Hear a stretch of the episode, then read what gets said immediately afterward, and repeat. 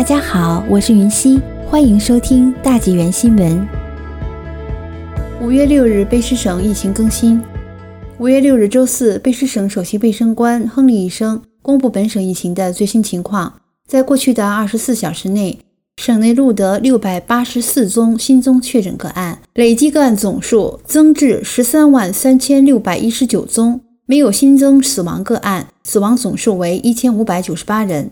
目前有四百五十七名住院患者，当中一百五十四人在深切治疗部。本省现有六千八百零二宗现存个案。